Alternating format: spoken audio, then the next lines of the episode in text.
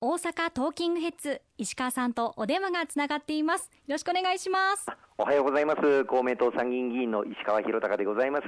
今日も電話で、えー、オンラインでの参加になってしまいますけれどもどうぞよろしくお願いいたします。よろしくお願いいたします。えさて先週もお伝えしました総合経済対策についてなんですけれども先週はちょっと収録の関係上あまり詳しく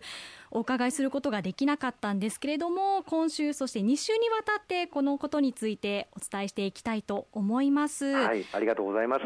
あの先週も少し触れさせていただきましたけれども、はい、あの10月の29日の金曜日に力強く取り組んでまいりました。新たな総合経済対策取りまとめることができまして発表されたところでございます。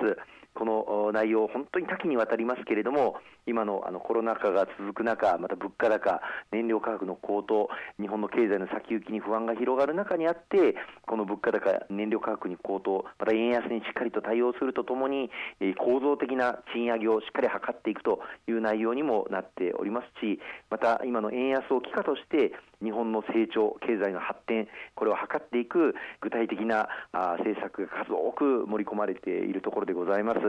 あの全体像として今回の経済対策で実質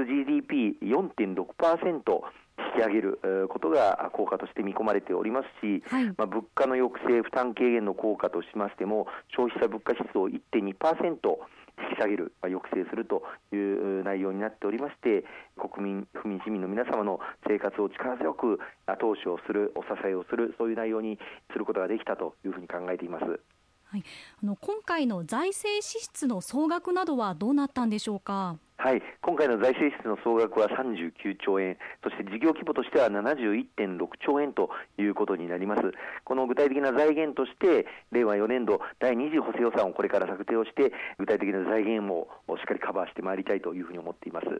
はい、そして補正予算案は今回一般会計の総額で29兆1000億円程度ということですけれども、はい、今回のこの総合経済対策について公明党からの案もかなり盛り込まれた内容だと伺っているんですがいかがでしょうか？そうですね。あの特に今回あの柱になっております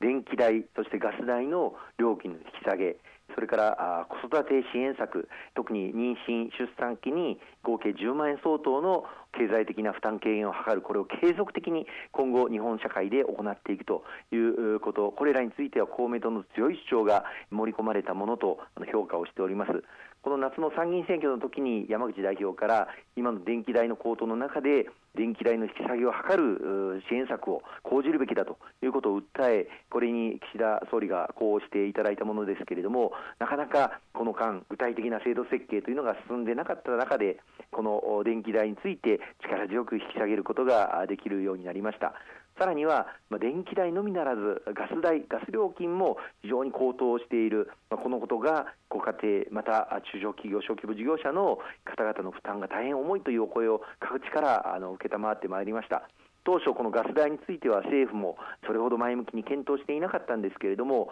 9月の下旬、公明党から電気代、ガス代これをセットで抑制をするその対策にすべきであるという柱立てを申し入れをさせていただきましてまたあの10月の14日には公明党の山口代表とそして自民党岸田総裁の間で党首会談を行いこの電気代に加えてガス代も引き下げる内容とする総合経済対策にすることを確認をさせていただいてそのことで力強くこのガス代の引き下げも盛り込まれることとなりました。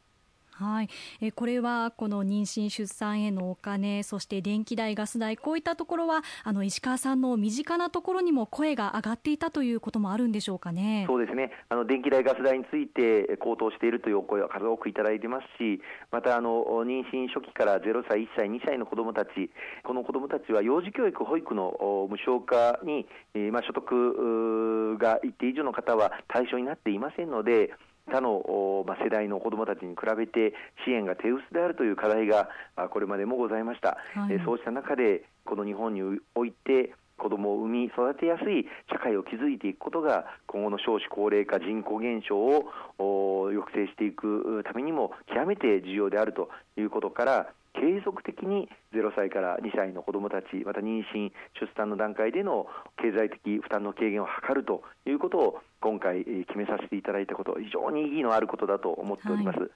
昨年あの未来応援給付ということで、まあ、所得制限つきましたけれども子どもたちに、まあ、10万円0歳から18歳のすべての子どもたちに給付をしましたけれどもあれはあの1回こっきりの支給でありました、はい、今回は制度として創設をすることになりますので妊娠から出産また育児子育てに至るまで伴走型で相談を図ることができる体制を全国津々浦々各市町村で制度を創設することになりますしまた今年の4月以降生まれた子どもたちには今後すべての子どもたちに対して妊娠期に5万円分相当の支援また出産届を出していただいたときにさらに5万円相当の経済的負担軽減の支援これを行うということが制度として創設されることになりますので、はい、今後生まれてくるすべてのお子さんに対してこの制度を提供することができるという方向性が確認できたこと大変意義のあることだというふうに思っております。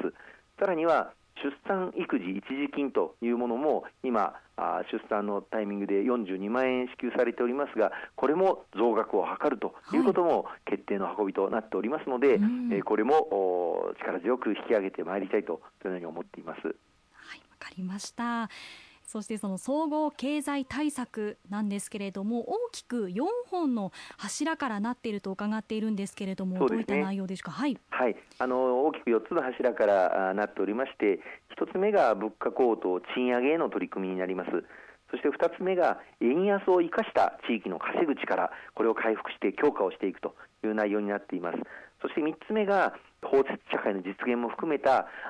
新しい資本主義の加速、これは岸田内閣になってから力強く進めているものですけれども、人への投資、これをしっかり進めていきたいというふうに思っております。はい、そして4つ目の柱が防災・減災、国土強靭化、これを推進するとともに、外交・安全保障環境の変化への対応、ま、ウクライナ情勢をはじめ、日本を取り巻く安全保障環境も大変厳しさを増しております。こうしたことにしっかり対応して、国民の安心・安全を確保してまいりたい。そのように考えておりまして、この4つの柱からなる総合経済対策を取りまとめさせていただくことができました。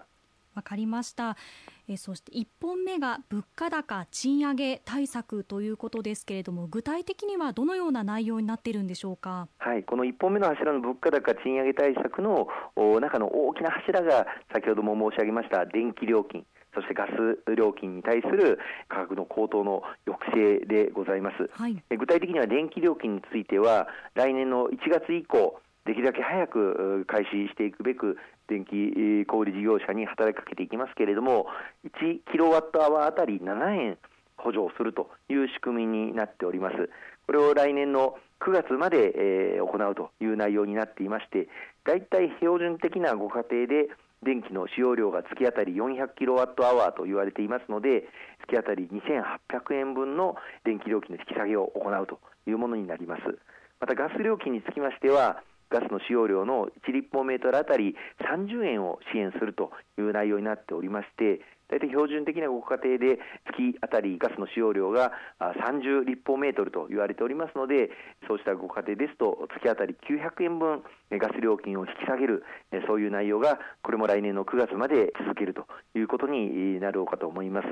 これに加えて来年以降もガソリン代、灯油、軽油、重油、こうしたものへの補助も継続をするということになっておりまして、まあ、来年の9月頃にかけて、標準的なご家庭で4万5千円程度の支援が行われるという内容になっているということをご承知おきをいただければというふうに思います。またそれに加えて、この物価高の状況の中で、食品ロスを削減をしていくこと、またフードバンクや子ども宅食、こうしたところも食材の値段が上がっておりますので、支援をするという内容になっておりますし、またエネルギーや食料危機に強い経済構造に転換をしていくために、海外からの LNG の安定供給の体制を強化をしていったり、あるいは危機に強い食料品の供給体制を構築していくために農家の方々が購入される肥料や飼料こうしたものを国産化を図っていく。あるいは大豆小麦等へのこれも輸入が大半を占めているわけですけれども国産に切り替えていく。こうしたことを支援していく。そういう内容になっております。わかりました。後半も引き続きお伝えしていきます。